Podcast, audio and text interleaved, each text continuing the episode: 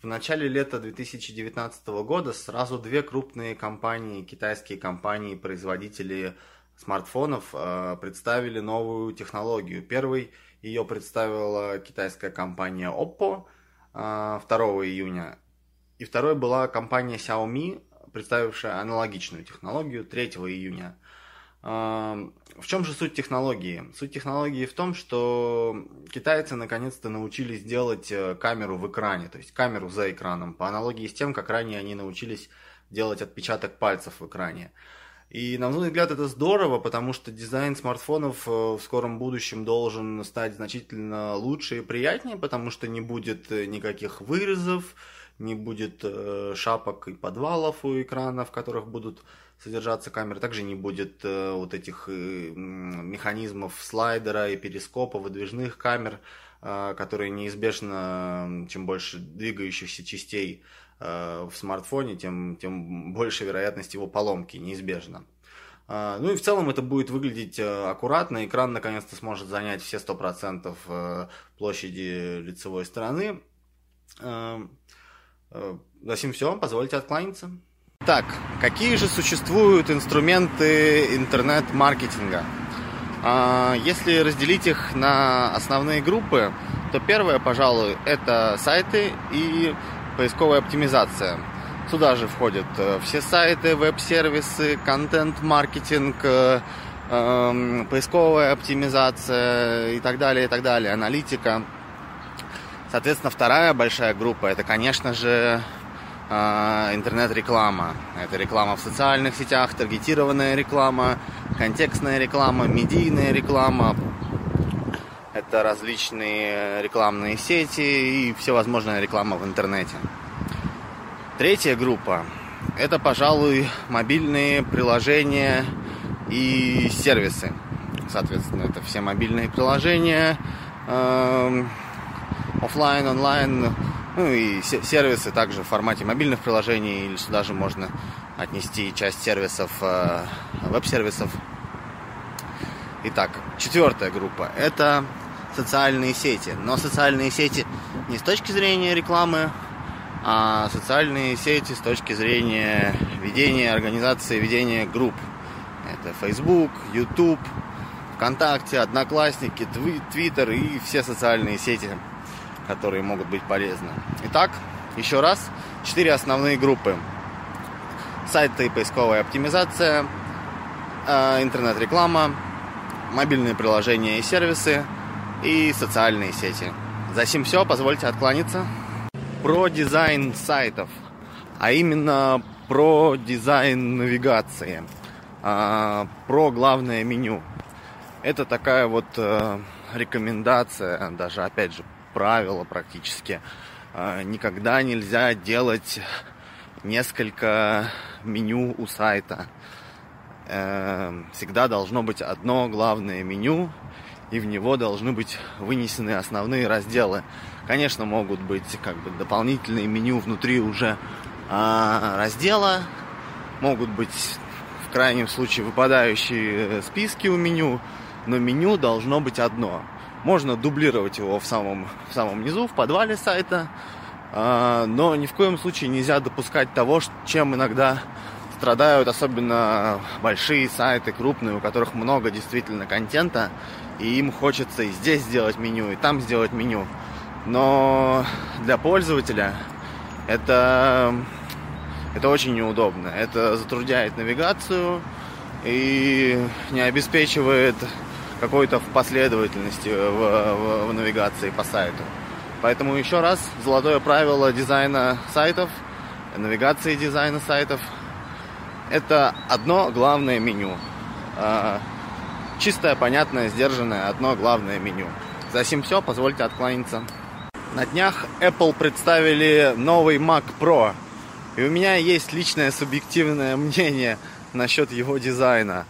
А, по мне так он очень страшный. Не предыдущий э, Mac Pro, не тот, который был перед ним, не могут похвастаться таким страшным дизайном. Эти металлические ножки, похожие на ножки у, у дивана какой-то региональной мебельной фабрики. а также решетка радиатора спереди и сзади, именно, именно рисунок этой решетки радиатора. Он, он, на мой взгляд, выглядит достаточно неприятно, а такой же, как я уже знаю, они сделали у нового монитора.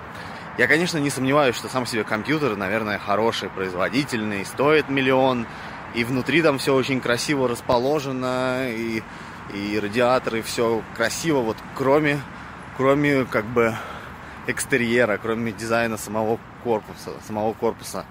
Не знаю, может быть, я что-то не понимаю в дизайне или отстал от каких-то модных веяний. Но вот первое впечатление, я уже видел, как в интернете его э, сравнивают с, с теркой, э, с кухонной теркой для моркови, например. Ну, то есть вот, да, какие-то такие ассоциации это все вызывает. И посмотрев э, промо-видеоролик про, про этот новый Mac Pro, конечно, как-то у меня ощущение немного выровнялось там, потому что красиво все это представлено, рассказано. Но вот именно первое впечатление, когда я увидел изображение, да, нового, нового Pro, у меня вот это вызвало прям-таки какой-то какой-то шок, как Apple мог сделать такой страшный дизайн топового компьютера. За сим все, позвольте откланяться. Меня забанили в Одноклассниках, а точнее просто удалили мою учетную запись без возможности восстановления, без возможности оспорить это решение. А, при всем при том, что я ничего плохого а, в Одноклассниках не делал. А, а что же я делал? Я публиковал каждый день видео с Ютуба. Вот эти видео, которые я снимаю. А, ну и самое, пожалуй, плохое, да, за что мне можно было ну, сделать предупреждение, я считаю, не, не удалять сразу мою учетную запись, это я добавлял э, в друзья в разделе рекомендуемые всяких тетушек, которых я на самом деле не знаю. А, и, видимо, кто-то из них на меня пожаловался. А, и вот дальше я выяснил, как, как это все происходит в Одноклассниках. Почему вот так вот э, безапелляционно могут удалить учетную запись довольно быстро и довольно за небольшое, на мой взгляд, нарушение. А, как это устроено? В Одноклассниках очень много фрода, очень много различных магазинов, которые торгуют всякими спортивными костюмами, вещами, услугами, маникюром, наращиванием ресниц. Там этого просто полно. И одноклассники, поддержка одноклассников просто физически не может все это а, в ручном режиме проверять и аккуратно банить.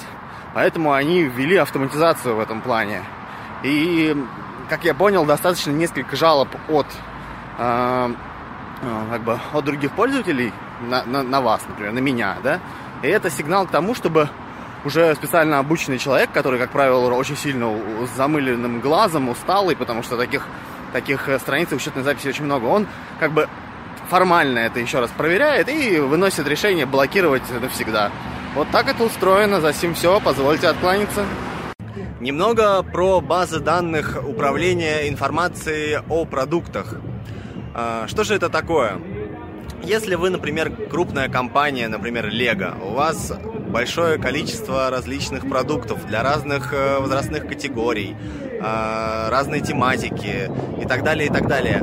И о каждом, из это, э, о каждом продукте есть определенный набор информации. Это изображение, описание, описание для маркетинга, технические описания и даже логистические данные, которые позволяют эффективно осуществлять логистику, доставку, загрузку и так далее. И всю эту информацию компания использует э, не один раз. Она использует ее на сайте, она использует ее в мобильном приложении, она использует ее в какой-то системе автоматизации логистики, э, в CRM-системе и еще бог знает где.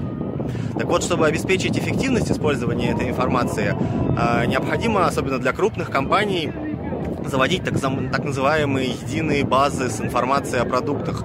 Туда могут получать доступ различные, ну, различные сотрудники, кто-то отвечает, за, например, за изображение, за маркетинг, за какие-то рекламные тексты, кто-то, опять же, отвечает за а, логистические данные, вес, размер упаковки и так далее.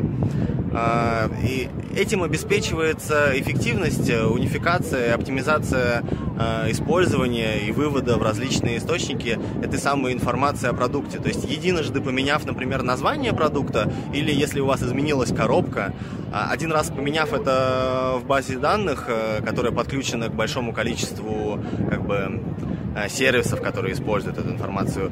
Вы экономите время, и эта информация автоматически меняется везде, где бы, где бы она не использовалась. А, еще раз, очень важно, особенно в крупных компаниях, использовать э, базы данных управления информацией о продукте, обеспечивать э, многоуровневый доступ, а также множественный вывод этой информации во все возможные инструменты и сервисы, digital-сервисы. За всем все, позвольте откланяться. Системы взаимодействия с клиентом или же системы э, управления взаимоотношениями с клиентом, так называемые CRM-системы, э, Customer Relationship Management. А, о чем же это все? Что, в чем же суть этих систем и для чего они используются эм, в маркетинге и в крупных компаниях? Как правило, эти системы используются для того, чтобы собирать э, базы данных покупателей, партнеров. И состав э, данных в этих базах по каждому конкретному покупателю и партнеру может быть э, достаточно широким. То есть это может быть все, весь соцдем, история покупок, история взаимодействия с компанией и так далее и тому подобное. К этим базам подключаются всевозможные инструменты, цифровые сервисы и так далее. Ну, как, как, как пример к этим базам, к этой CRM-системе может быть подключен э, какой-то единый, единая система авторизации, которая используется, сквозная система авторизации, которая используется во множестве систем, на сайтах, в интернет-магазинах, в каких-то сервисах, в мобильных приложениях. И используется это для того, чтобы обеспечить единые, единые э, реквизиты входа во все эти системы в рамках э, компании. И тем самым обеспечивается унификация сбора и обогащения данных о клиенте, о партнере, о партнере, неважно. Также это используется в дальнейшем для почтовых рекламных информационных рассылок.